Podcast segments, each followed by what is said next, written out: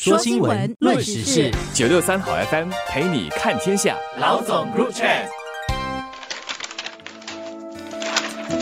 你好，我是联合早报的吴新慧。大家好，我是联合早报的王彼得。经常听一些不太下厨的朋友说，不是他们不爱下厨，而是因为好不容易切切煮煮炒炒了一餐之后，还要把锅啊、盘啊、碗啊给收拾和清洗一番，实在太累了。小贩中心、咖啡店和食阁的摊贩每天需要为顾客切切洗洗和煮煮炒炒多少餐，大概外人很难知道。虽然他们不必收拾碗盘，有清洁工人代劳，但是如果每张桌子都脏兮兮的，或者是桌桌上的碗盘都没有人收拾，而大大减少了每一张桌子接待更多顾客的机会，那这些摊贩的生意也是减少的。这是我们在谈用餐后应该自己归还碗盘时。可以想想的另外一个层面。从这个月开始，当局加强执法，在小贩中心、咖啡店和食阁记下没有归还托盘和餐具的食客的个人资料。触犯者不再只是收到口头提醒，而是会有书面的警告。如果多一次，就会被罚款或控上法庭。近一两年来，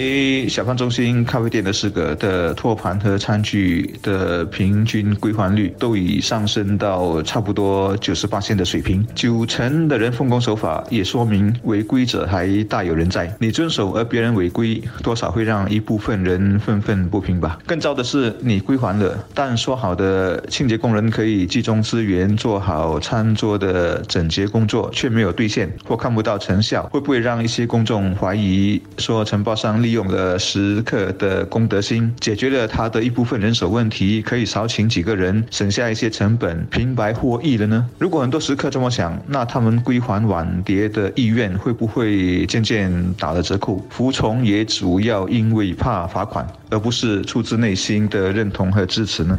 政府从六月一日起加强执法，更严厉的处罚用餐后不归还餐具和托盘的食客。那这个措施是切切实实的生效了。老实说，我还挺为新加坡感到难为情的。为什么一个举手之劳，吃完东西之后就自动清理垃圾和碗盘的动作，还需要由政府来设立条例强制？还要动用环境局的人员来执法，好像我们的国家需要靠罚款才能够有一个社会应该有的公德心和文明行为，或者才能够解决人民的不文明行为。听起来是有一点啼笑皆非的。六月一号生效的措施。或许是为那些害群之马而设立的。自从当局从二零二一年九月一日起，在小贩中心推行强制时刻归还托盘和餐具的规定之后呢，以及从二零二二年一月一号开始，也在咖啡店和食阁这么做后，目前小贩中心的托盘和餐具的平均回收率。从二一年的八月有百分之六十上升到目前的百分之九十一，也就是说，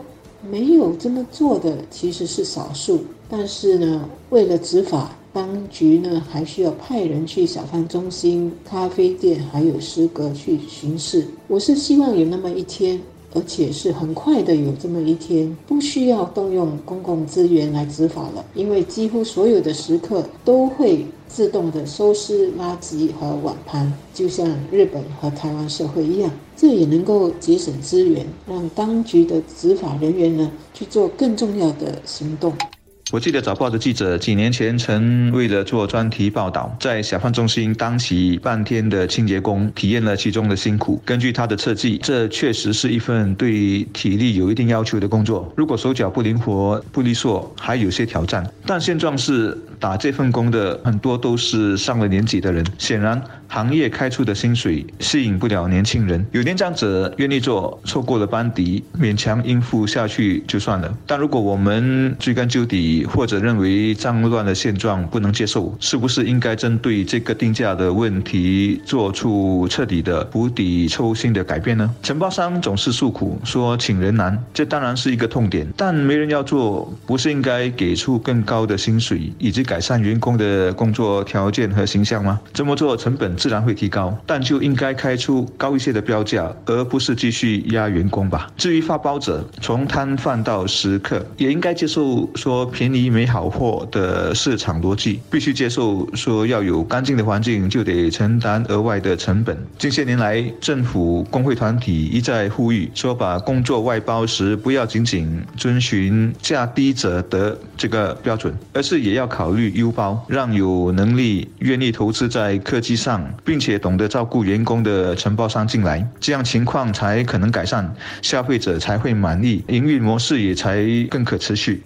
所以用餐后自动收拾垃圾和碗盘的课题，我们谈了那么久，也许更应该认真的去看这么做的好处。第一，增加我们的辛苦的小贩们的生意，因为每一张桌子能够更快又清洁的接待下一个顾客。第二，减少清洁工人，尤其是上年纪的清洁工人的辛苦，也让他们能够更集中的抹好桌子，不会引来乌鸦和。虫害。第三，让小贩中心和咖啡店这种新加坡的本土设施呢，除了有地方美食的称号之外，也能够有清洁美食天地的称号，那成为我们新加坡另外一个令人骄傲的风景线。第四。当大家都把自动归还碗盘和清理垃圾变成一种生活习惯的时候，万一又有什么大流行病来袭击新加坡时，那我们的清洁卫生意识就能够很快的动起来，